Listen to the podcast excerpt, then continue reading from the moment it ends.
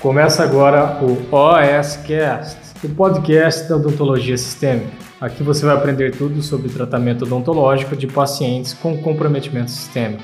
Com vocês, Pamela Pérez. Chegou o paciente no seu consultório e ele falou, doutora, é, então eu tenho úlcera péptica. E aí você fez aquela cara de paisagem, foi lá pesquisar no Google o que, que é isso. Eu já vou te avisar que é lógico, o paciente não vai chegar para você falando que ele tem úlcera péptica. Não, na maioria das vezes ele vai falar que tem gastrite nervosa, ou que ele tem uma úlcera no estômago, ou ele tem um estômago irritado, Nesses termos assim, basicamente a úlcera péptica, como o próprio nome diz, é uma úlcera, uma lesão na região do estômago, mas também pode acontecer no duodeno ou no finalzinho do esôfago. E essa úlcera, assim, em termos gerais, didaticamente, se dá, acontece por três motivos. O primeiro é a úlcera péptica, a úlcera gástrica, por causa de estresse mesmo. Eu tenho certeza que já chegou no consultório aí um paciente relatando que tem dor de estômago, né? Que tem a tal da gastrite nervosa. E na verdade, a gastrite, ela é aí o começo e se não tratado, o paciente avança, né? A patologia avança e vira uma úlcera. E o segundo motivo aí que o paciente pode desenvolver uma úlcera péptica é se ele faz um uso prolongado há muito tempo, tanto de AINES, né, anti-inflamatórios,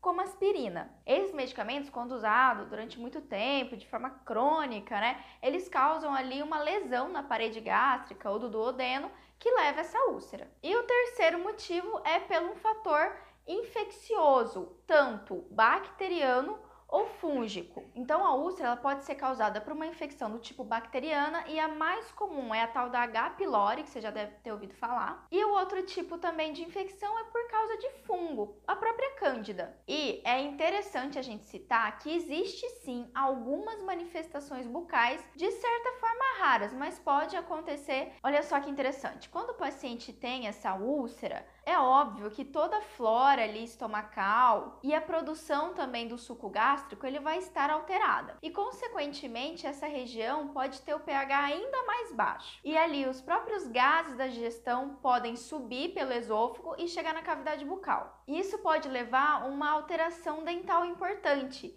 a dissolução do esmalte, que é semelhante você tomar Coca-Cola o dia inteiro. Se você mantém o seu meio bucal muito ácido, você agride ali o esmalte dental. Então, se você atender um paciente que tem ali toda a palatina, sabe, dos dentes anteriores, desgastada, você vê que tem ali uma erosão, lembra que pode ser um paciente com uma úlcera péptica, com histórico de gastrite. Outra situação que pode acontecer é o seguinte: como um dos causadores da úlcera péptica são fungos, é infecção fúngica, essa infecção da mesma forma pode migrar e fazer ali candidíase oral. Tanto pode ser uma candidíase do tipo eritematosa, avermelhada, como pode ser a pseudomembranosa. E qual a minha alteração de manejo para esse tipo de paciente? Eu acho que agora já está um pouquinho mais claro, né? É óbvio que um paciente que relata para você que tem úlcera, que tem gastrite nervosa, a primeira coisa que você vai evitar na hora da prescrição é AINES e aspirina. Aspirina a gente pode até descartar porque não é muito comum o dentista passar, mas o bendito do ibuprofeno. Então, se o paciente relatar que essa alteração de saúde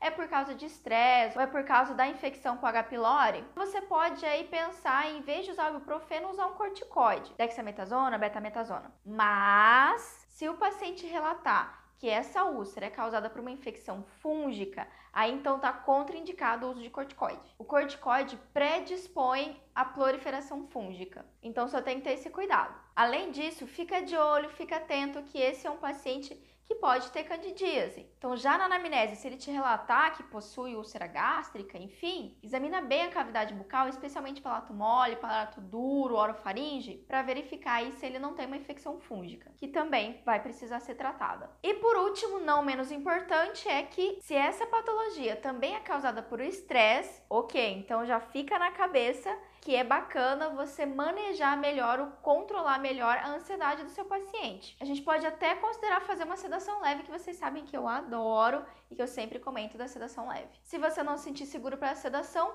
tenta uma iatrosedação, não é mesmo? Deixa o ambiente mais tranquilo, faça com que o ambiente que você trabalhe seja mais sossegado, mais relaxado, que transmita aí tranquilidade para o paciente. Então é isso, Doc. Espero que eu tenha aí descomplicado mais uma vez essa questão que apesar de não ser uma alteração sistêmica muito grave, faz muita diferença para o conforto dos seus pacientes. Imagina que se você esquecer esses pequenos detalhes, especialmente na prescrição, você vai ter um paciente que depois vai te relatar desconforto, dizer que não consegue tomar o medicamento, que esse medicamento irrita o estômago. Ah, outra dica que eu já dou também: oriente esses pacientes a sempre tomar os medicamentos após a alimentação. Tomar o medicamento em jejum sem ter forrado o estômago pode piorar ainda mais a dor estomacal. Tranquilo, Doc? Então é isso, até a próxima!